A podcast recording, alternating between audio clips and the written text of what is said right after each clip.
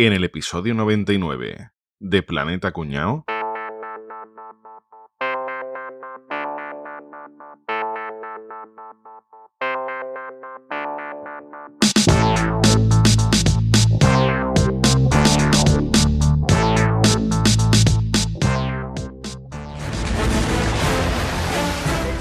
Año 1805, frente a las costas de Trafalgar, día 20 de combate. Oh capitán, mi capitán. Los ingleses se aproximan por estribor. ¡Rápido! ¡Que me traiga mi camisa roja! Dos días después, Atención, capitán. Los ingleses nos atacan por babor. ¡No perdamos más tiempo! ¡Que me traiga mi camisa roja! un ratito más tarde, Capitán, capitán. Los ingleses han comenzado bombardeando desde... Capitán, capitán. Los ingleses han comenzado a bombardear... Capitán, capitán. Los ingleses han comenzado a tirarnos bombas desde popa. Sin problema, que me traiga mi camisa roja. cuatro días después, Capitán, capitán, ahora que estamos en Karma, ¿le puedo hacer una pregunta? Dime, grumete. Por el culo te la meto. Eh, ¿por, por qué siempre pide su camisa roja en mitad del combate? Muy fácil, porque si soy herido durante el combate, con la camisa roja no se notará la sangre, no se desmoralizarán las tropas y seguirán luchando sin miedo. cinco, eh, seis días después, Atención, capitán. Los ingleses han asaltado el barco. ¡Rápido! Que me traigan mis pantalones marrones. Best teatrillo ever. ¿Estás pensando en grabar un podcast o ya tienes uno y quieres darle un toque de calidad? No dejes de visitar camaralia.com, la tienda online con los mejores productos en audio y vídeo profesional, las últimas novedades y las mejores promociones para venta o alquiler, y como siempre atendido por los mejores profesionales. camaralia.com Bueno, chavales, ¿qué tal? ¿Cómo estamos? Bombardeando estamos. Enrique. Bombarde- No, no, no, no, no, no. Bombardeando. Ya Así se te sale, ¿eh? En guerra, en guerra. Bueno, pues la guerra, ¿eh? Cosa más fea la guerra, ¿eh? Una cosa un poquito desagradable y la mayor parte de guerras así que, que conozco yo siempre son como por tonterías, ¿no? Como que no... que este sitio es mío, que este sitio es tuyo, pero... Pues yo te voy a decir una cosa. Yo ponía una guerra ahora mismo otra vez. Del tirón. Que muriera mu- mucho tuitero, sobre todo. ¿sabes? Sí que te digo que a lo mejor a alguna generación le hace falta una guerra. ¿eh? Sí, sí, tío. Yo os diría que no deseéis cosas muy fuertes a ver si se van a cumplir. A ver si se van a cumplir. Porque está la cosa últimamente excesivamente calentita, me parece a mí. A ver si la vamos a tener. Bueno, a ver, ¿alguien quiere definirme qué es una guerra exactamente? Así, pero en plan erudito. Ojalá tuviéramos algún experto o algo, pero Ojalá, no lo solemos sé. tener. ¿eh? A mí me suena que teníamos uno. Hubo una época en la que tuvimos expertos. Mira a ver si queda por ahí. Mira abajo del todo el WhatsApp, a ver si hay. Sí, abajo, ahí. porque muy alto no era. A ver si queda algo. Mándale un WhatsApp si nos escribe algo. Vale, vamos a intentarlo, a ver. La guerra, en su sentido estrictamente técnico, es aquel conflicto social en el que dos o más grupos humanos, que suelen ser relativamente masivos, tribus, sociedades, naciones, se enfrentan de manera violenta, normalmente usando todo tipo de armas en función de la época y de la localización geográfica en la que se dé esta guerra. Hay gente que dice que gana la guerra, creedme, las guerras no se ganan. Nadie gana una guerra, todo el mundo pierde. Todas las guerras son estúpidas, todas las guerras son ridículas, todas las guerras son crueles. No hay ninguna guerra que no se hubiera podido solucionar mediante el uso de la palabra, del diálogo y de la negociación. A título informativo, por si a alguien le interesa, la palabra guerra es muy curioso porque tiene un origen germánico. Es de las pocas palabras que tenemos en castellano de origen germánico. Anteriormente se decía un conflicto bélico, que viene de bellum, del latín bellum, pero como en las guerras con el Imperio Romano participaban tanto los pueblos germánicos, bellum quedó en segundo nivel y pasó a denominarse guerra, guerra, como se dice en italiano, y de ahí pasó a guerra en castellano. ¿Por qué se dice guerra? Muy curioso, porque los germánicos cuando entraban en batalla gritaban ¡Guau! Cuando iban a atacar, ¡guau! ¡guerra! ¡guerra! De ahí viene el vocablo inglés ¡wo! ¡Wirren! en alemán actual. Es muy curioso. Un pequeño detalle. En Sarajevo hay un pequeño museo justo al lado de la catedral, muy acogedor pero muy duro, que se dedica a los crímenes de Srebrenica. A la entrada hay un cartel escrito tanto en inglés como en bosnio, en el que se lee una frase de Edmund Burke que dice todo lo que se necesita para el triunfo del mal es que los hombres buenos no hagan nada. Eso por desgracia es una guerra, el dejar que los malos se salgan con la suya. Pues nada, bueno, pues esta definición, pues mira, pues pues ha quedado bastante claro, ¿no? Entonces, bueno, pues seguramente imagino yo que habrá más o menos unas leyes eh, formales, ¿no? Para, para cuando se monta una guerra. ¿no ¿no? dicen eso que en el amor y en la guerra todo vale. Eso- Entonces la eso- guerra, hay, hay leyes en la guerra. Hay leyes. Yo siempre, bueno, el amor también, ¿no? Un poco, pero... Yo he flipado siempre mucho con lo del derecho internacional, tema de legislar sobre las guerras, tío. O sea, está un, un montón de países, o, o como mínimo dos, ¿no? Cuando son guerras internacionales, haciendo el cafre y de pronto hay unas leyes ahí que tienen que cumplir y entre los países, yo que yo que yo que yo que yo que yo que yo. En los huevos no vale. Que- Hasta ahí podíamos llegar, ¿no? Lo peor es que sí vale, pero se esconde, ¿no? Claro, yo creo que es lo que demuestra lo absurdo de la guerra y lo maricona, con permiso, que hay que ser para declararle una guerra a otro país, ¿no? Porque es que, en- a, a fin de cuentas, según el derecho internacional, la única repercusión de no cumplir estas normas, estas leyes, o entran en vigor cuando hay dos países en guerra hay un conflicto bélico, es que puede haber juicio y puede haber gente que caiga. Los mandatarios que meten a sus países o a sus ejércitos o a parte de sus países en guerra, lo único que temen es que puedan ser juzgados. Se la sopla como que del país, se la sopla cuánta gente muera en la guerra. Lo único que le importa son sí mismos. Por eso siempre me ha flipado mucho el tema de derecho internacional aplicado a los conflictos bélicos. Además, los convenios de Ginebra, que es lo que forma esta base de- del derecho internacional humanitario, han sido ratificados por los 196 estados. No ha habido un tratado con más apoyo en la, en la historia, tío. Es flipante eso. Y después están todos deseando romperlo. O sea que. Hombre, claro. ¿Tú te imaginas a, a ese Donald Trump cumpliendo las leyes internacionales? Pues sería el primero que las cumpliría. ¿Por qué? Porque la- las guerras acaban y tenemos ahí el caso de Nuremberg, ¿no? Tú ves el vídeo de Nuremberg y es para ver las caritas. No, yo cumplía órdenes, ya, no, perdonadme, pero yo no sabía lo que hacía, es que mm, se me pasó. A ver, estaban todos cagados, tío. Estaban todos cagados. ¿Por qué? Porque es muy fácil. Eh, guerra, 3.000 soldados, 4.000, 5.000, 500.000. Pero las decisiones las toma uno, ¿sabes? Es el que gana pasta, Rafa. Ese es el que gana pasta, es el que, el que se arriesga, ¿verdad? El que se arriesga. Exactamente. El caso es que el derecho internacional regula cómo se libran las guerras, pero basándose en dos premisas. Fíjate, y, y vuelvo a lo mismo, qué cosa más ridícula, ¿no? Estas dos premisas son, por supuesto, debilitar al enemigo, ¿no? Eh, lo, lo normal es que- Evidentemente, ¿no? No le va a regalar jamones, ¿no? Lo que viene siendo... lo que viene siendo lo que viene siendo una guerra y después por otra parte limitar el sufrimiento es como cuando jugábamos al fútbol de chicos y decía aquello bujinazo no vale no, no le pegué fuerte a la pelota es muy gila esto es muy gila Bubinazo. Por favor, decí- ¿cómo repite esa palabra? Que- Repítela, repítela.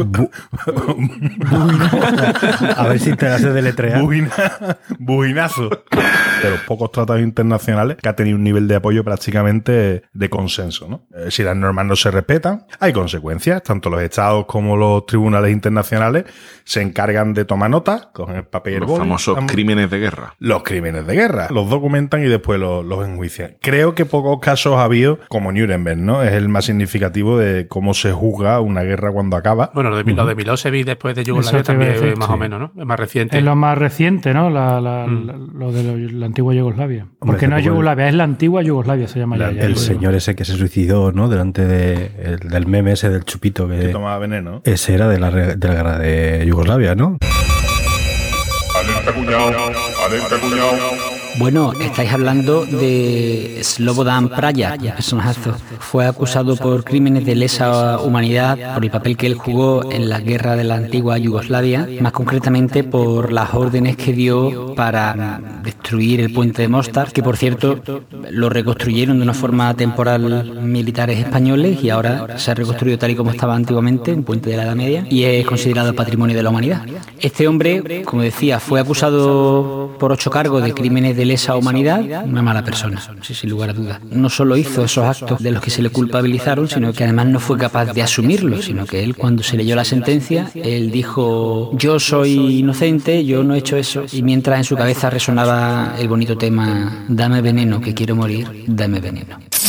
No todas las guerras son, son tan cabronas, ni, ni hay tantos crímenes de guerra. Hay algunas que, que tienen hasta su puntito gracioso. De eso vamos a hablar nosotros, ¿no? Eso, dentro de que todas son absurdas, pues hay algunas que son un poco más absurdas que otras. Es nuestra especialidad, ¿eh? Encontrar cosas absurdas. Si no hemos reído de la muerte, nos reiremos de la guerra también. Exactamente. ¿Quién se lanza? Mira, que esta historia es un poco rocambolesca. Rafa, la idea es que lo que explique dure menos que la guerra real.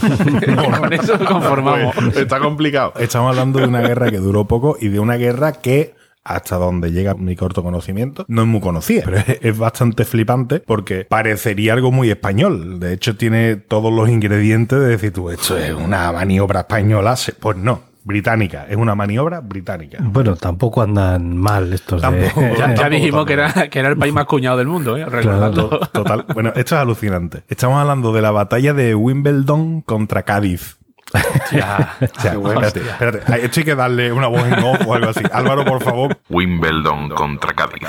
Exactamente. ¿vale? Y no es un partido de fútbol, ¿no? Y no es ni de tenis. Situémonos en contexto. Sir Francis Drake. El pirata. Bueno, pirata, político, empresario, traficante de esclavos. Pirata, pirata, pirata. pirata. Estamos hablando de la época de Sir Francis Drake, eh, la época en que la Marina del Reino Unido estaba viviendo su auge, su mejor época, ganaban guerras, ganaban batallas y demás. Pero eh, hacia 1600 y poco, ya hacía unos cuantos años que no la metían en caliente, que no tocaban pelito, que, que no hacían absolutamente nada, ¿verdad? Pues en esa época vamos a centrar nuestra historia. Estamos hablando del año 1625 y estamos hablando del señor Edward Cecil. Este hombre era un militar, había ganado sus batallitas en cuatro historias y demás, y era considerado un, un oficial competente de los buenos, pero sin fliparse. Pero le llegó la oportunidad de su vida. Él quería liderar a las tropas en una gran batalla y demás, y hacerse famoso, aparecer en los libros de historia, en la- los destacados del Instagram y todo ese tipo de historias. ¿no? y recibe el tío una carta del duque de Buckingham, tenía buen rollito y demás, y, la- y se había acordado de él porque tenía una misión. Tenían que montar una expedición contra España, pero él no podía porque ya estaba viejo, ya tenía que apretar mucho para mear así, porque ya no sabía el tema.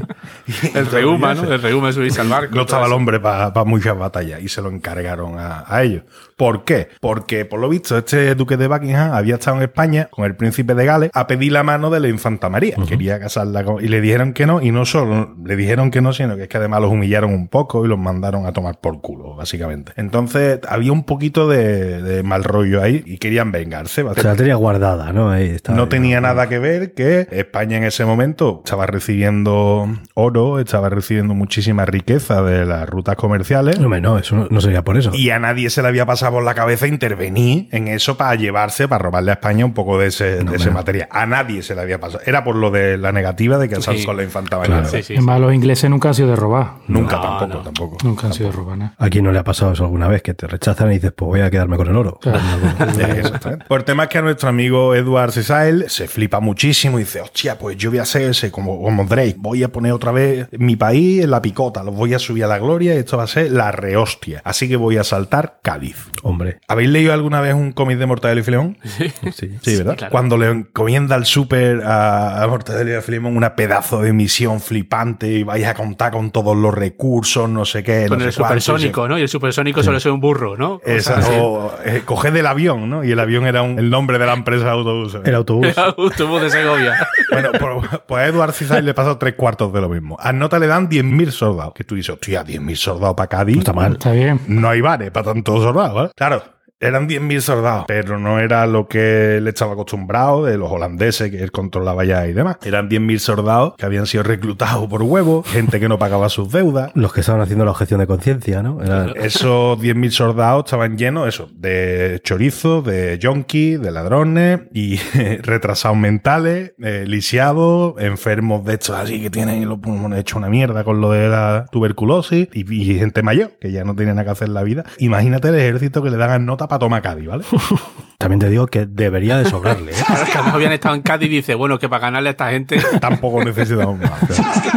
Bueno, pues eh, mientras embarcan y no embarcan, montan los barcos y demás, pues ¿dónde meten a los 10.000 soldados ahí? No hay hoteles. Allí no tenemos el Palacio del Hielo, ni tenemos IFEMA, ni nada de eso. ¿Qué hacen allí? Pues que pueda que duerma en la calle, en un hostal, que pueda que se pague lo que sea y demás. Claro, la gente, entre que eran bastante chungos, que se les estaba tratando un poquito mal y que ya estaban empezando a encabronarse y todavía no había empezado la misión, dijeron que yo vamos a quitarle las armas, vamos a guardar las armas ya en las naves, en los barcos, porque a ver si esta gente se van a encabronar y van a coger nuestras armas y las van a utilizar con nosotros. ¿Qué pasó? Que cuando llegaron a la guerra tenían cero práctica, cero experiencia con armas. O sea, que no se fiaban de sus propios soldados y le guardaron las armas para que no las utilizaran Contra contra, los ellos. propios. Es que los notas no tenían ni uniformes, es que había tíos que, que no llevaban ni pantalones, ¿vale? Iban en chanda. a la guerra en chanda, pero de yonki de los 90. En chanda de, ¿cómo se llama el material? ese? chanda de- Tactel. que, que arde rápido. Total, que el Cisail este, nuestro amigo Walter, le escribe una carta a- al rey y dice que yo... ¿Qué me ha mandado? ¿Qué, ¿Qué me ha dado? qué es esto, tío? ¿Qué? Y le dejó llevarse unos cuantos soldados holandeses de los que ya él estaba acostumbrado a manejar. y- De los de verdad. Y de los de verdad. Pero esto no acaba aquí. ¿Qué es lo que tenía más fuerte Inglaterra en aquella época? Su armada, ¿no? A este hombre, a Sisai, le dicen que yo, que todavía están ahí aparcados los barcos. ¿Por qué no te llevan un poco a Cádiz? Llévate 10 o 12, ¿no? Y- Ahí las llaves están colgadas, están todas puestas, lo único que tiene que... No, la llave está arriba, como los americanos. Arriba en el parasol. En el parasol. O, de- o en la rueda. En la rueda me tenéis para adentro, ahí. Claro, y no te hace flipa. ¡Hostia, te caga que voy a coger los barcos de la Armada Inglesa! Se van a cagar los de Cádiz. Pero ¿qué pasa? Que ya hacía unos cuantos años que esos barcos estaban atracados. Nadie había mantenido eso. Eso estaba peor que la cartuja ahí en astillero. O los barcos estaban que se caían. Pero bueno, este hombre tenía mucha moral y no se vino abajo, no se rinde. Cogí una Karcher de esta de. Y el cuñado diciendo, esto te lo dejo yo en dos tardes arreglado. Total, que se montan en los barcos, empieza a llover y los barcos empiezan a hacer agua por todas partes, como era lógico, aquello- y se tienen que dar la vuelta. Se reúnen en Plymouth y allí dicen que yo, vamos, espera, que escampe, porque si no, no llegamos nosotros a, a- nosotros a Cádiz. Pero este hombre seguía sin desmoralizarse. Decía, mierda de barco, Mierda de tripulación. tengo una mierda de tripulación, las cosas como son, pero me voy a aferrar a lo que se tiene que aferrar un buen oficial cuando está en un conflicto bélico, a mis suboficiales, ¿no? A ver, ¿quiénes son esta gente? ¿Qué experiencia tienen esta gente en batallas y demás? Y se lleva al hombre el palo de que eh, el que le habían encomendado la misión, que era el, el duque de Buckingham, les había llenado aquello de mando sin experiencia en guerra ninguna. Eran todos colegas suyos que los había mandado para allá y les había prometido mucha pasta, que era una cosa muy española, ¿sabes? A los colegas, que son los que tienen que tomar las decisiones en primera instancia. Por eso ya te digo, yo he tenido que leer la historia dos o tres veces porque digo, a ver si eran los de Cádiz. al revés. Son- sonaba más real, ¿eh, Rafa? Sí, sí, También sí, te digo. Le, le falta poner un filósofo de ministro de Sanidad ¿eh? a, los, a los ingleses.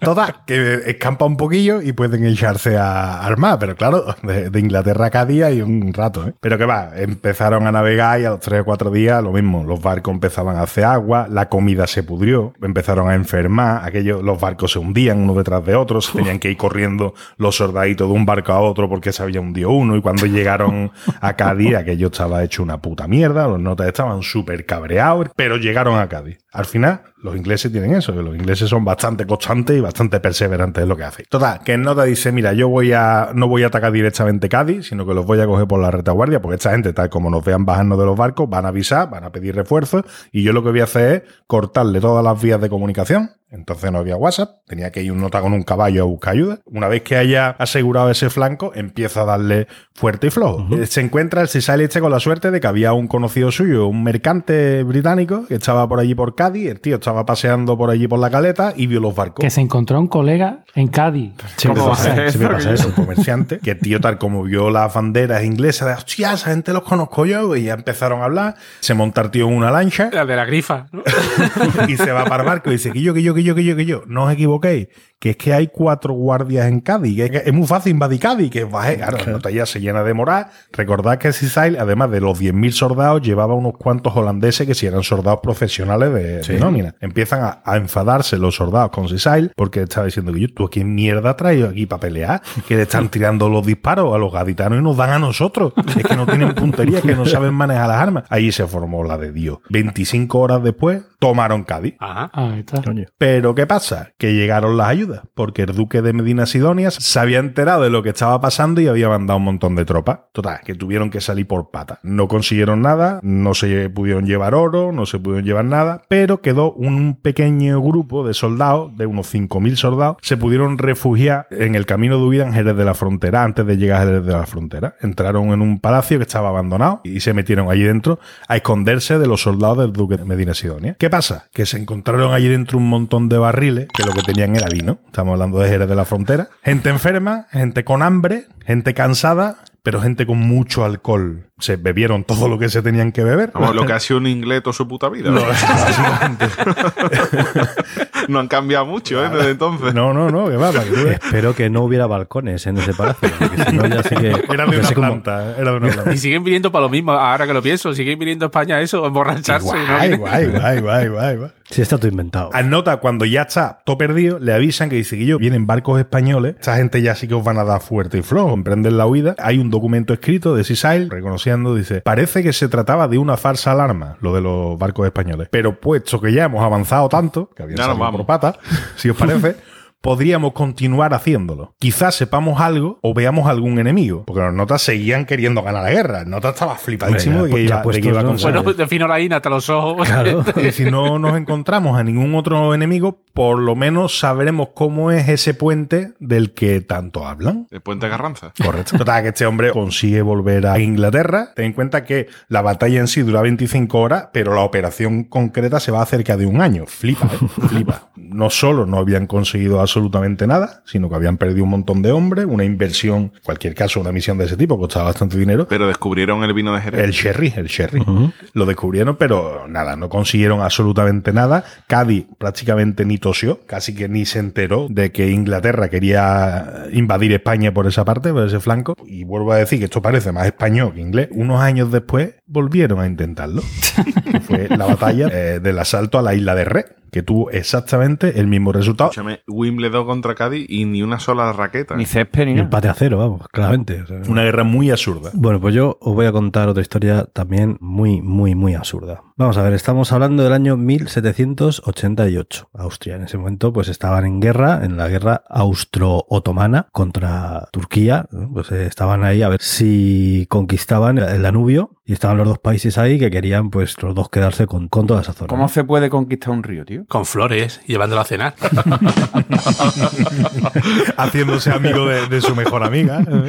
Hay que decir que esta guerra estaba siendo un desastre brutal, ¿vale? En, en Austria estaba teniendo muy mala fama entre la gente esta guerra, pues estaban gastando un pastizal, realmente no sabían muy bien en qué, por eso iban avanzando, conquistando zonas y tal, pero no les hacía mucha falta para nada. Y los turcos estaban metidos también en ese momento en una guerra con Rusia, que claramente estaban perdiendo. Y ahora, ¿por qué nos ponemos a pegarnos con estos otros? Que no tiene sentido. Total, para, para, un río, ¿no? O sea, era muy mal. Pero bueno, el 17 de septiembre del año 1788, como he dicho, unos 100.000 hombres del ejército austriaco llegan a acampar cerca de la ciudad de Karansebes, que está en lo que es ahora en Rumanía, ¿no? Entonces llegan allí y dicen, bueno, vamos a quedarnos con esta zona, pues llegan los 100.000, acampan allí, vamos a esperar a que vengan los demás colegas, los turcos están subiendo, pues ya aquí donde nos vamos a cascar y el que gane se queda con esto. Entonces vamos a, vamos a esperar, ¿vale? Entonces están allí los 100.000 hombres ahí tranquilamente, están a gusto, entonces lo primero que llega siempre es la caballería, claro, van más rápido, pues llegaron los húsares, que se llamaban los jinetes austriacos, y se quedan allí. Y entonces aparecen en Rumanía, que hay? Pues muchos gitanos. en, en Rumanía pocos gitanos hay porque están todos aquí en Sevilla. el, caso, el caso es que llegan allí unos cuantos gitanos comerciantes y tal vendiendo bebidas alcohólicas,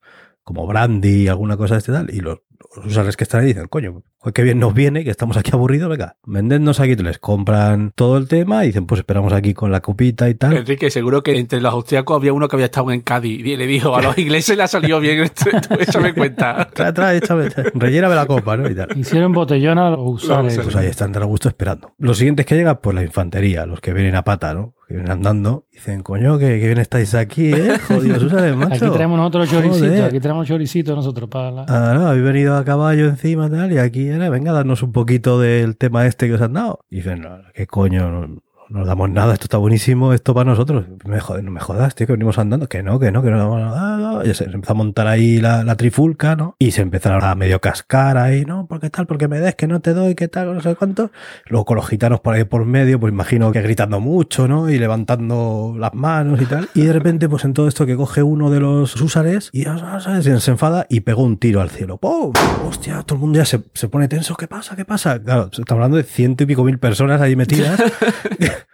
La mayor parte de ellos borrachos. Y entonces, ¿qué pasó? Claro, los gitanos que estaban, yo me los imagino con un barrilete de estos, ¿no? Así, con el grisito y tal, ahí vendiendo y tal. Oyen el disparo, hostia, ¿qué pasa? Y empezaron a gritar, Turchi, Turchi, que es que vienen los turcos, que vienen los turcos. Ay. Y empiezan todos, hostia, los turcos, tal. Claro, ya se monta ahí un pueblo, se- se- cascándose, no sé qué, que los turcos. Pero claro, ya se ha dicho que Austria había avanzando y había ido conquistando zonas, entonces los oficiales hablaban alemán, pero la mayor parte de los soldados rasos no, porque eran italianos, serbios, húngaros, una mezcla así un poquito. Parlucheaban algo, pero no entendían bien del todo. Y entonces empiezan los oficiales, halt, halt, en alemán, quietos, coño, quietos, no os peguéis, halt. Te da cuenta, te da chiquito. Pero los otros entendían, alá, alá, son los que vienen los turcos, tal. Si tú quieres entender mal a alguien, lo entiendes. Da igual lo que tú digas, ¿eh? Sí, sí, eso- Pero sumar el alcohol, ¿eh? Estamos hablando de que ya estaban de Claro. Ya, ya. Sí, sí, pero bueno, de Haldi, Ajla o algo así que dirían los turcos, pues a lo mejor puede ser. Total, que coge ya una tensión ahí terrible, los gitanos se largan, el barrilete o lo que sea, pero claro, los otros pues empiezan a agruparse en pequeños grupos de, venga, venid aquí conmigo tal. Se empiezan a esconder y se empiezan a pegar tiros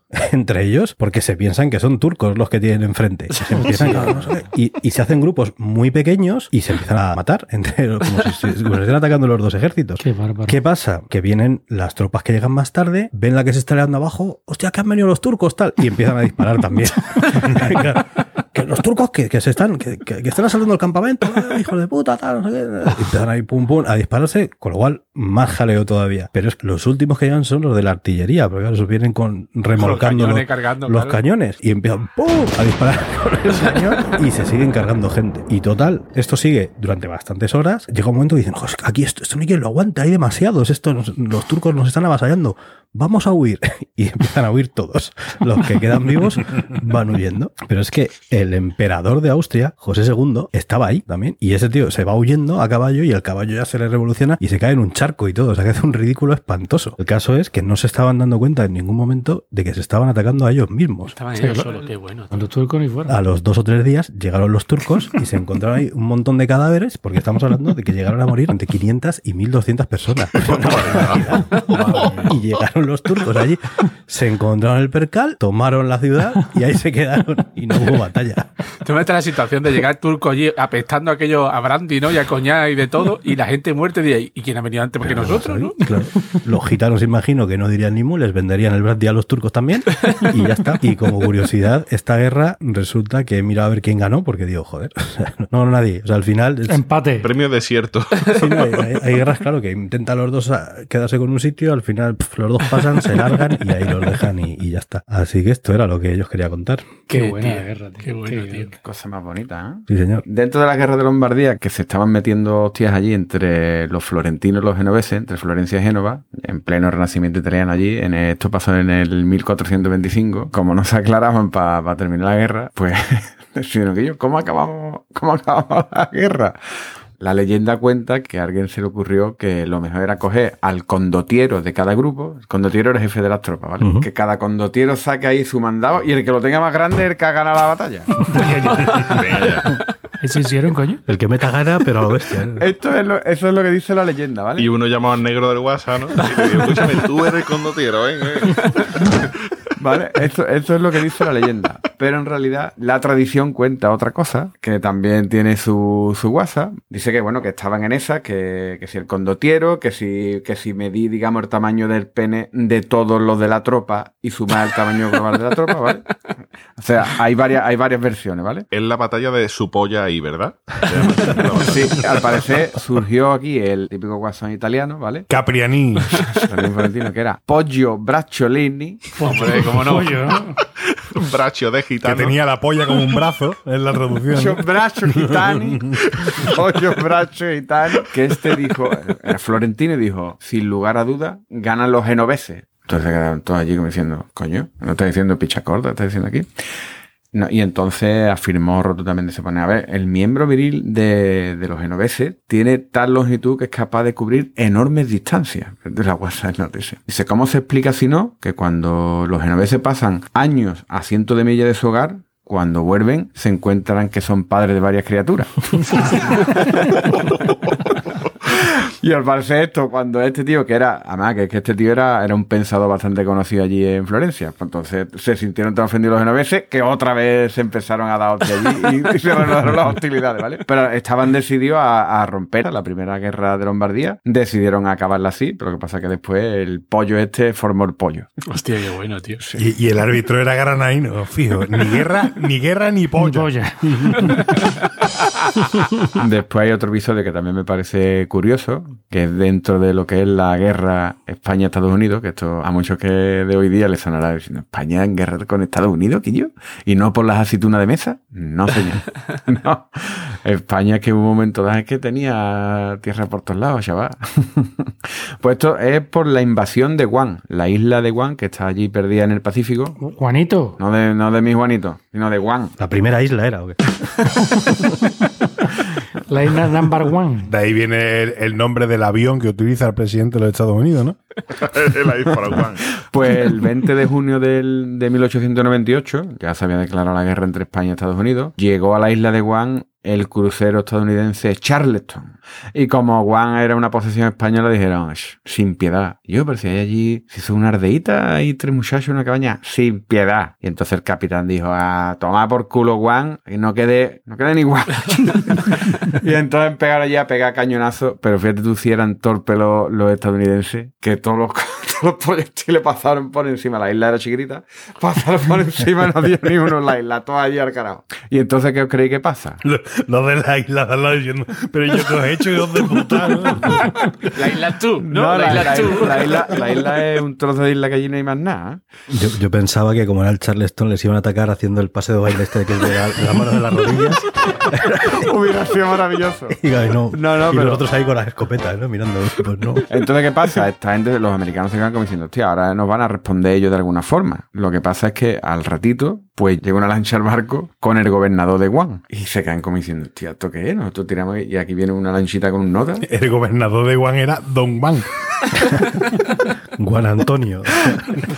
Y llega, y llega el hombre como para decirle, bienvenidos a la isla de Guam, podéis venir aquí. Y se creía que los disparos eran como en honor a para Como una acá". salva. Y dice que acabaron allí todos descojonados, que al final ni se pegaron tiros ni nada. Y dijeron, bueno, venga, para que somos estadounidenses, pues estadounidenses, venga, vámonos para allá. Se acabó de puta madre, ¿sabes? Dice que los americanos allí descojonados diciendo, ¿y yo? ¿Usted cree que somos amigos? Claro, es que allí nadie se había enterado que estaban en guerra. Que casi nos dais gilipollas. Claro. Gilipollas, y es tan fácil como bajarse y hacer baile como dice Enrique. Claro. Le hicieron así con las manos, ¿no? Y ya. Claro. Y Hostia, ya qué está. grande, tío. Y ya está. Todas las guerras fueran así, tío. Con un chiste. Todas las guerras se solucionan con un chiste o, o de colegueo. ¿Ah, sí? No, pues yo voy a contar la guerra de los 100 años. Así que si lo de Rafa va a parecer largo, Año cero. pero la guerra de los 100 años no es la de Francia e Inglaterra, ¿vale? Que esa duró 116. O sea, esa es un tongo. Yo voy a hablar de la de verdad. La de Lijar versus Francia. Ajá. Lijar. Lijar, eso. Ya no diréis Lijar dónde está, ¿no? En el pasillo quinto del Leroy Merlin. Dejaron muy pulido todo, ¿no? Lijar es un pueblecito de Almería, ¿vale? Hostia, que tiene hostia. 28 kilómetros cuadrados. Eso es unos 3.900 campos de fútbol, más o menos. Y tiene menos de 500 habitantes. Joder. ¿vale? Lo digo para ponerlo en contexto, porque el conflicto se da entre 1883 y 1983, es decir, 100 años clavados. Sí, sí, sí. Y Dice tú y yo. Si se acabó en 1983, que eso es un año antes de mi nacimiento, yo soy el Sí, sí. de aquí, todos lo sabemos. Deberíamos de recordarlo Claro, nosotros. como que nadie se acuerda. Voy a poner el contexto, ¿vale? Guerra de Francia contra Prusia de 1871. Vence Prusia y se inicia lo que es la unificación de Alemania. Aquí reinaba Alfonso XII, que creo que era un poquito gilipollas. Ya está faltando, ya está faltando. es, que, es que a Alfonso XII no se le ocurre otra cosa que en 1883, es decir, recién acaba prácticamente la guerra esta, que todavía hay conflicto y que eso está candente todavía, se hace nota un viajecito por Centro Europa y se va a Alemania, tiene una reunión con Bismarck, que era el, el canciller alemán en ese momento, y en nota allí en la reunión le darían el vino este calentorro, se, se ve los alemanes o lo que sea, y empezó a poner a Alemania por las nubes, que sois los mejores, mis colegas, no sé qué tal, y le dice, Quillo, que si otra vez os metéis en guerra con los franceses, que yo voy con ustedes. Allí estoy. ¿Vale? Yo aquí, coleguita de toda la vida. La papa que se tuvo coger Alfonso XII allí fue menú. Porque es que encima el capullo, pues no tiene otro nombre, a la huerta coge y pasa por Francia, que ayer estaban esperando la plana mayor del gobierno francés. Había visto un tuit de Bismarck o algo diciendo, "Mi co- aquí con mi colega. Le había dado like a la foto de. Aquí sufriendo y estaba con Pero todavía no se le ocurre otra cosa que ir con el uniforme prusiano, ¿vale? ¿Cómo lo van a hacer así? ¡Marichoso! Talentoso, O talentoso. sea, fue al campo del Sevilla a ver si del Betis fue, ¿no? Sí, sí, así es. Bueno, imaginaos, ¿no? La que se lió allí, pues, fue mortal, claro, porque era una recepción oficial. Claro, le dirían, ¿dónde vas, Alfonso XII? ¿Dónde vas, triste de ti? Claro.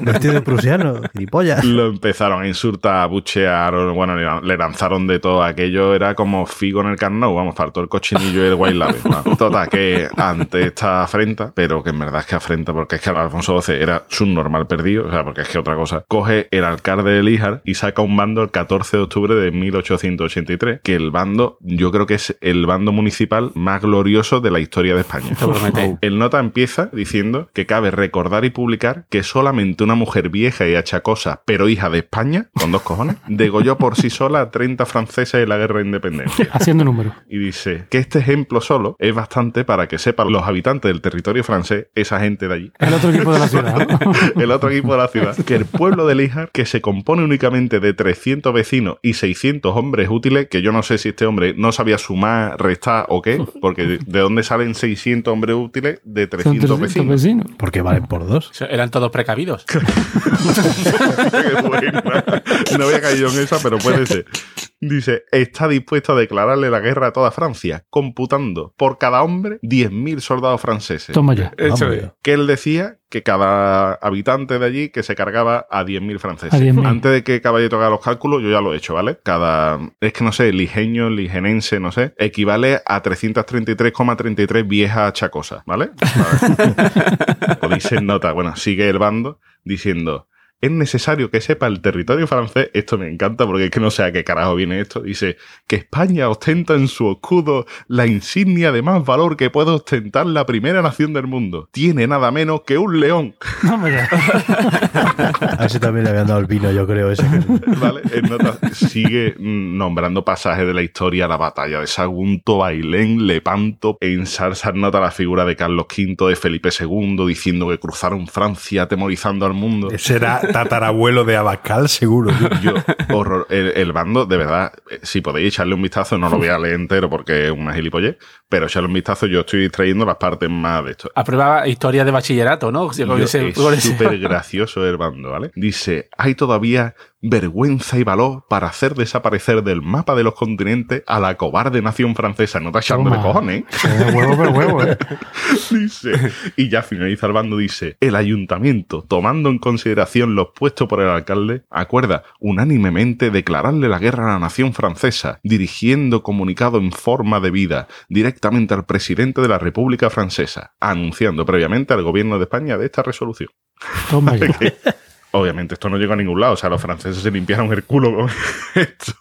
Pasaron 100 años, nadie se acordó de eso, hasta que el 30 de octubre dijo uno, Guillo, que aquí habrá que firmar la paz. La paz. Claro. 100 años después, El 30 de octubre de 1983 firmó el alcalde el bando donde decía que declaraba la paz con Francia, él solo, Y ¿vale? puso la excusa de que no tenía sitio para meter tantos prisioneros, ¿no? En el Yo pueblo, creo, ¿no? y yo creo que el alcalde quería ponerse una placa y no sabía cómo. Eso Claro. es. Y nota puso una placa, ¿vale? que está la placa que sí que más cortita, la voy a leer entera, dice, siendo rey de España don Juan Carlos I y presidente de la República de Francia, François Mitterrand, y alcalde de Lija, Diego Sánchez, con mis cojones aquí, se firmó la paz el día 30 de octubre de 1983 después de 100 años de guerra incruenta. Qué Con huevo. dos cojones. De nada, ¿eh? Voy a elijar nada más que hacerme una foto con, con, Con la placa. Con, con la placa. El ¿no? nota Y el alcalde que ha hecho por el pueblo, os he traído la paz. Después de 100 años de guerra, os he traído la paz. Pocos alcaldes habrá en toda España que pueden decir eso, ¿eh? Hombre. Tío, qué grande, Álvaro, tío. Buenísimo, bueno. tío. Es buenísimo. Muy bien. Pues yo voy a hablar de una guerra de secesión. Y además en los Estados Unidos. ¿De cómo has dicho? ¿De? Secesión. La gente que pronuncia C en vez de S. Secesión. secesión. Lo que dicen Sevilla en vez de Sevilla. Claro, eso es lo de secesión. Eso es lo que viene uno tras de otro, ¿no? A eso le falta la U. Esta es sucesión.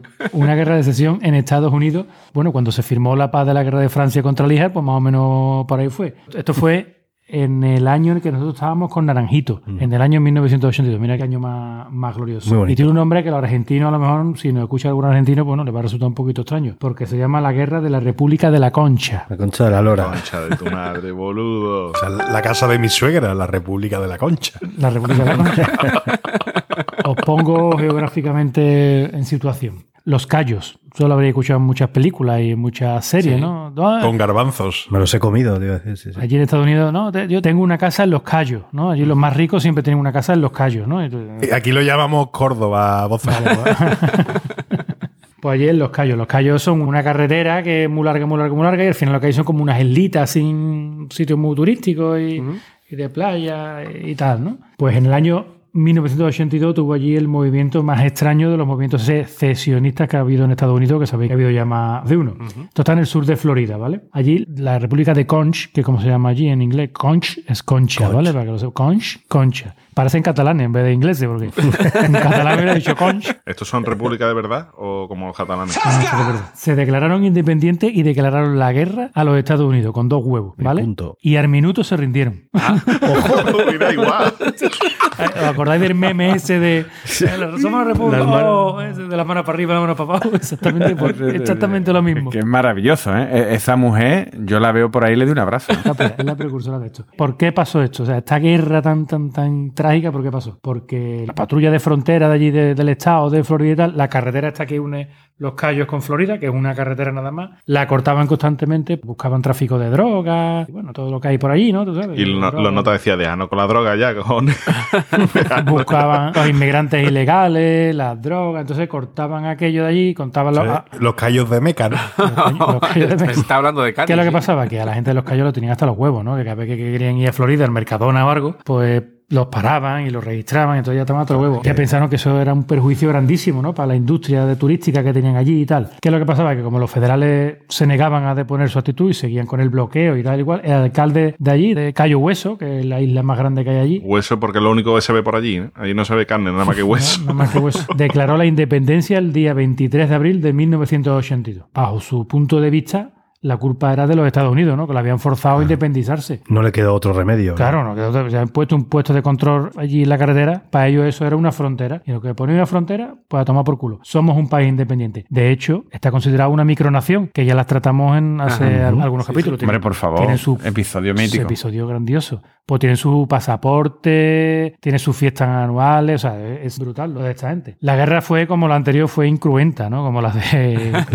Duró un minuto. ¿Cuántos muertos hubo, La hubo? única agresión que hubo es que uno de allí de los callos se, se enajenó mucho. se le escapó la dentadura. Cogió la cesta de pan duro que se la tiraba a los pajaritos y se la tiró a un policía, a una de la armada que había allí. Le tiró la cesta de pan. Y en eso consistió la guerra de los callos. Y el policía diciendo, pero, tú- pero tú eres gilipollas o qué? Lleno de migas así por la cara, ¿no? Pero- Después de esto se rindió y solicitaron mil millones de dólares de ayuda extranjera para paliar los daños del conflicto. No un billón de los americanos, ¿no? Mil millones de dólares. un millardo, ¿no? Como decimos ahí. Como diciendo aquí un millardo. Doy las notas más caras que parda. Aquello, desde entonces les ha servido para lo que he dicho. Tienen su pasaporte turístico, su pasaporte que la gente sella y tal, y todo el rollo. Y todos los años, el 23 de abril, celebran el Día de la Independencia, que organizan batallas navales, pero con cañones de agua y con mendrugos de pan duro, claro, para conmemorar lo que hicieron en su te digo una cosa, con la poca historia que tienen los americanos, allí Claro, cualquier episodio de esto ya... Ahí la aprovechan todo. ¿eh? Lo raro es que no haya una película de eso. In the pants de... de- Se sospecha, ojo a esto, esto es muy de último, del cuarto milenio, iba a decir de último milenio, no de cuarto milenio, que Mohamed Atta, ¿sabes quién es Mohamed Atta, no? Uno de los secuestradores de los aviones del 11S. Ah, sí. tenía un pasaporte de República de la Concha y lo usó para entrar y salir de Estados Unidos. No me. ¡Hala! Qué fuerte, ¿no? ¡Qué fuerte! Hay un artículo en el Miami Herald en el que se detalla todo y que el FBI está investigando porque por lo visto los pasaportes estos se han usado para entrar y salir de países, son pasaportes falsos porque la gente no sabe quién coño es. La República de la Concha, tú le das un pasaporte que parece de verdad, hecho como si fuera un pasaporte de verdad, con su escudo, con todas sus cosas, te lo sellan y entra Y cuela. y cuela, entra y sale de los Conociendo países. a los americanos, lo raro que no hayan bombardeado también esa zona, ¿eh? Tiraron pan.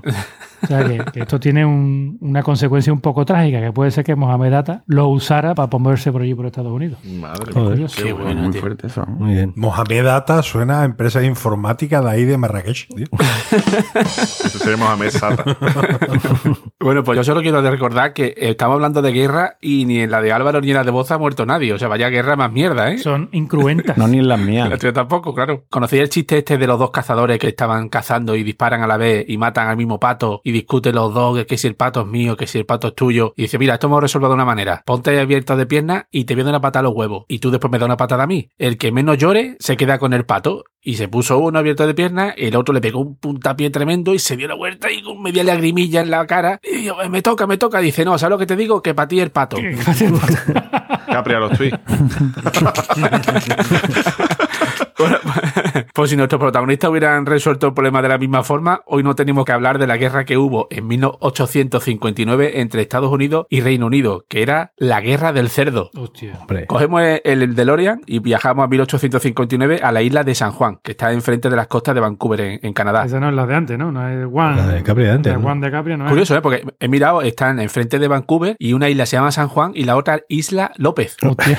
pues es Super López, Juan López, tío. Diez años antes, eh, Estados Unidos y Canadá firmaron un tratado para definir las fronteras entre ambos países, pero se ve que aquel grupillo de isla de San Juan pues no quedó muy bien delimitado. Un grupo de islas que tampoco tenía muchos recursos y era para vivir cultivando la tierra y poco más. Total, que una mañana de junio, el cerdo del señor Charles Griffin, de origen británico... Pero el cerdo de Charles Griffin. eh, sí, el animal. ah, Ah, que tenía. ah. que tiene un animal. El cerdo que, que tenía un señor que era inglés. Vale, vale. Total, estaba el bicho hocicando allí por el campo, rebuscando y encontró pues unas patatas y no vea, se puso como el Kiko, ¿no? ¿Qué pasa? Que esas patatas las había sembrado un señor que se llamaba Lyman Cutler, que era de origen norteamericano. Anda. Y estaba el pobre hombre hasta los cojones de que los cerdos le destrozaran la cosecha de patatas. Así que cogió Normal. la escopeta, le metió tres tiros al cochino y se lo cargó. Bueno. Lo que no sabía el señor este americano es que dos meses y medio después llegarían a su isla 2.500 soldados británicos y cinco barcos de guerra.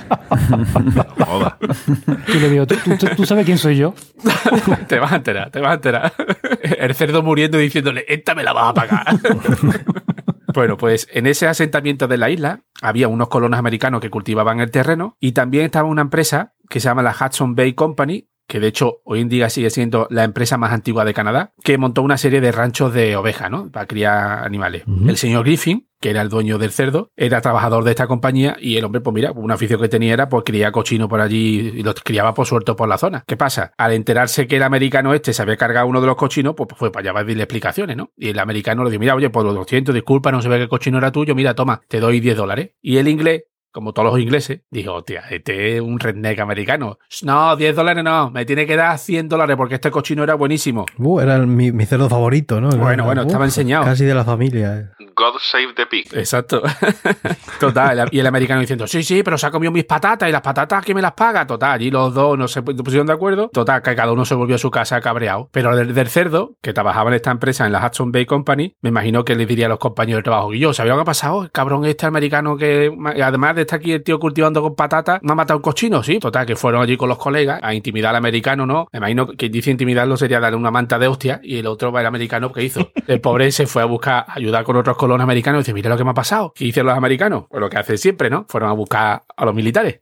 Que los yankees en cuestión de días habían mandado a 66 militares a resolver el conflicto del cerdo. Me cago en la hostia. Hombre, tú sabes que los americanos son, da igual quien tenga la razón, pero ellos van a defender a sus compatriotas por encima de todo. Claro y y sí. tres observadores internacionales allí. Sí, sí. La noticia esta llegó a, a oídos del gobernador británico de la isla, que también este tenía que ser un prenda interesante, y dijo que a mí me van a cojonar esta gente mandando 66 soldados. Se tanto no conoce lo que es la corona británica. Envió tres barcos con 600 marineros, pero en plan así para asustarnos. Es decir, cuando vean tres barcos cargados de gente, se van a cagar los Se lo americanos. harán, ya. Parece que no conocía a los americanos, que esa gente también tenía una guerra hace un montón de tiempo. Los americanos mandaron cinco buques de guerra, 450 soldados y 60 cañones. Se le está yendo de las manos esto. ¿eh? Sí, no, pero espérate, espérate. que- Dos bombas nucleares y... y los británicos dieron, ah, sí, pues espérate. Y enviaron 2.500 soldados y cinco buques más, ¿sabes? En una isla de mierda, allí había más gente Ni- que en ni Inglaterra. cabían. ya. Tremendo. Por suerte, en septiembre de ese año, pues llegó la noticia a Washington y el presidente de aquella época, que era el presidente Buchanan, me imagino que flipó, explicándole, oye, que tenemos una isla de mierda allí enfrente de Vancouver, allí hay 500 soldados y cinco buques de guerra. Lo último que les apetecía era entrar en, en guerra. Me imagino que en, en Londres también debieron de flipar bastante y después de tomar el té, pues enviar un emisario para que negociase un acuerdo con los americanos y que detuviera la escalada bélica. Las tropas se retiraron, dejaron dos campamentos simbólicos de 100 soldados cada país. 12 años después, la isla ya pasó a manos de Estados Unidos después de los acuerdos y tal. Pero hoy en día sigue estando el antiguo campamento que dejaron los ingleses, ¿no? la guardia que hay por allí, eh, sigue izando la bandera, ¿no? La, ¿Cómo se llama? La Union Jack, se llama la bandera, Ujú, la izan sí. para recordar aquel momento de guerra. Y el caso es que, bueno, la isla acabó en manos americanas, pero nadie le compensó por el cerdo al pobre señor Griffin. Así que una guerra totalmente injusta, ¿eh? Con víctimas. Mortal, ¿eh? Las patatas ahí quedaron también. Falta una estatua del, cerdo. oye. Eso sí que es guerra fría, ¿eh? Y no lo de Rusia. en- Ya te digo. Madre mía. Qué locura, ¿eh? Grandiosa guerra. Bueno, pues Capria, querido. ¿Qué pasa? ¿Cómo estamos? ¿Qué tal, majete? Pues nada, aquí con los tuits calenticos. Pues venga, dispara. Tweets de guerra en Twitter tiene que haber a chorro, ¿no? Habrá tenido que filtrar ahí. Eh, eh, ha sido un infierno, porque es que hay, Fíjate. hay mucha paja, hay mucha paja. Hombre, paja y Aquí se habla demasiado de guerra, pero para encontrar algo ya graciosete ya cuesta más. Pero tiene ahí las papas ahí bien sembradas. Venga, vamos para allá. Venga. Vamos con el primero de arroba traed rufles. Dice, tu abuela se comió la guerra, la posguerra y la dictadura, pero tú eres un héroe por hacer crepes y abdominales en el salón. ¡Ostras! ¡Qué bueno ese, tío! Por haber cogido un sobre de levadura del supermercado. Cuidado con eso. Eso se llama poner la cosa en contexto. Sí, sí. ¿no? Correcto. Venga, vamos con el siguiente de arroba leito su guion 82. Sí. Allá por el 2020 yo combatí en la guerra de Flanes. ¿En Flandes, abuelita? No, hijo, no, de Flanes, de Flanes. Venga, vamos con el siguiente de arroba azul Worrow. ¿Cómo murió tu abuelo? Combate. ¿En la guerra? No, no, discutiendo con un jugador de béisbol. Este se ha visto venir de lejos, ¿eh? Venga, a ver si usted también lo ve venir. Chulo. Así te lo debería. Venga, sácala, sácala, venga. Venga, venga, venga, venga, con Dotieri, con Dotieri. Venga. Venga, vamos con el siguiente de arroba no Robespierre. En la pregunta héroe de guerra francés, ¿qué has puesto? Dice, hombre, yo he puesto a De Gaulle. ¿Y tú? Yo la fallé. Pues haber estudiado.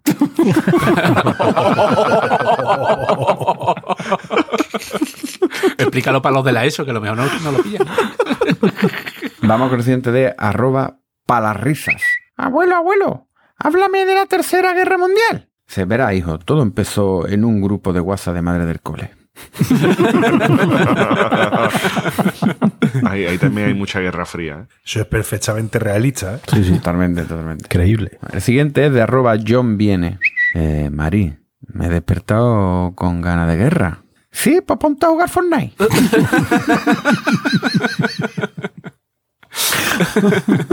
Este, este es la pincha menos que yo últimamente. Venga, vamos con el siguiente de arroba Doc Hannibal. Estoy metiendo gente nueva, tío. Eso es Muy bien. Reclutando. Dice, perdí los dos brazos y las dos piernas en la guerra. Pues lo siento, tronco. Qué bueno. Magnífico. Y además que seguro que se te escapa, ¿sabes? Sin querer. El siguiente es de arroba mongolear. Imagina sobrevivir a una guerra y terminar con un nieto que pone a Cepeda en su foto de perfil. Venga, el siguiente es de arroba solo para tuitear. Dice, pues mi hijo recién nacido duerme todos los días y no da guerra. Dice, así, y entonces esas ojeras son de follar, ¿no? Tengo aquí uno, tío, digo, es que este, digo, es que le va a gustar a Enrique, pero es que a lo mejor solo lo entiende Enrique. Dámelo. Porque es un poco friki. Es de arroba my life disease. Sí, dice. A ver tú, háblame del clima desértico. Dice, el clima desértico es muy tenso desde que le declararon la guerra a los Autobots. ¿Pero qué está diciendo? Como te cuento, un follón. Yo no lo entendí. De los Transformers, tío. Los Decepticons son unos Transformers y los Autobots son los Los otros. éticos son los malos. Son los malos. Y los Autobots son los buenos.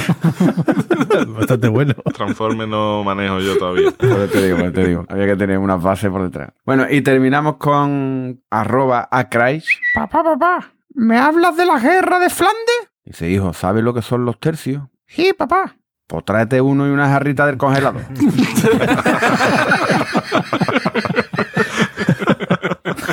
Ese también lo he visto venir yo, ¿eh? Te amagó rápido, ¿eh? Ese sí, ese sí. Sí. Hasta aquí los tuits guerrilleros. Muy bueno. Pues una maravilla. Sin heridos, como me gusta a mí. A ti mentira, a ti te gusta con sangre, coño. Bueno, señores, pues vamos a enterrar el hacha de guerra, vamos a firmar la paz y vámonos a ir despidiendo ya. Así que venga, Rafa. Pues nada, yo me voy a despedir poniéndome un poquito serio, ¿vale? Porque ahora que estamos hablando de guerra y, y las cosas que están sonando por ahí, me ha venido a la cabeza una cita de Thomas Mann que decía que la guerra es la salida cobarde a los problemas de la paz. Y esa me quedo. Bueno. Qué bonito. Caballito. Yo me he quedado con una frase también de Mark Twain, pero esta me gusta más, ¿eh? esta no es tan seria. Decía Mark Twain que Dios creó la guerra para que los americanos aprendiesen geografía. ¡Boom! Vaya troll. Y no funcionó. Capea. Siguiendo el hilo ya de lo que ha dicho el caballeto, yo sinceramente tengo un, una reflexión, ¿no, tío? ¿Ustedes pensáis que va a acabar el gobierno de Donald Trump sin que empiece una guerra, tío? Es imposible. Este en alguna guerra nos mete, ¿eh? Le queda poquito. Lo mismo el coronavirus ha venido a parar eso, precisamente. Alguna Pues a, lo, otra a lo mejor tenemos que dar gracias, porque es que este, hostia, es que justo antes del coronavirus, coño, además diciendo barbaridades, yo qué sé, como le dijo al italiano este que, que, que, Sí.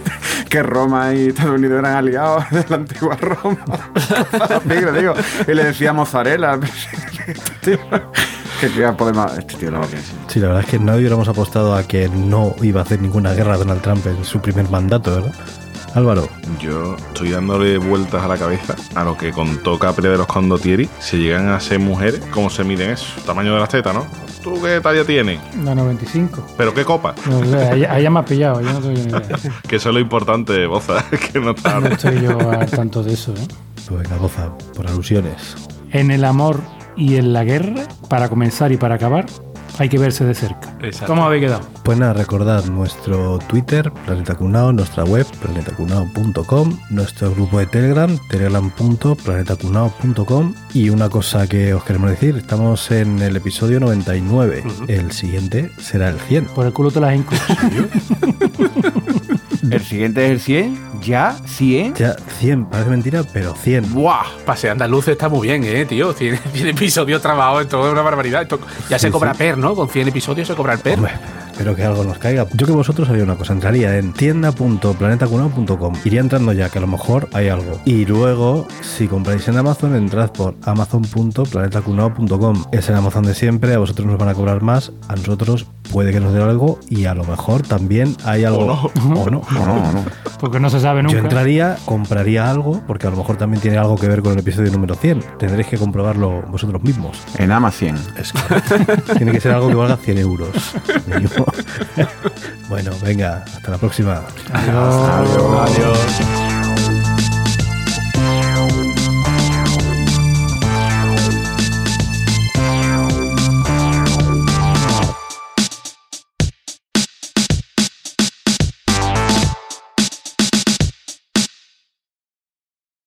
Capitán, capitán. Los ingleses han comenzado bombardeando desde... voy, voy. Capitán, capitán. Los ingleses han comenzado a bombardear...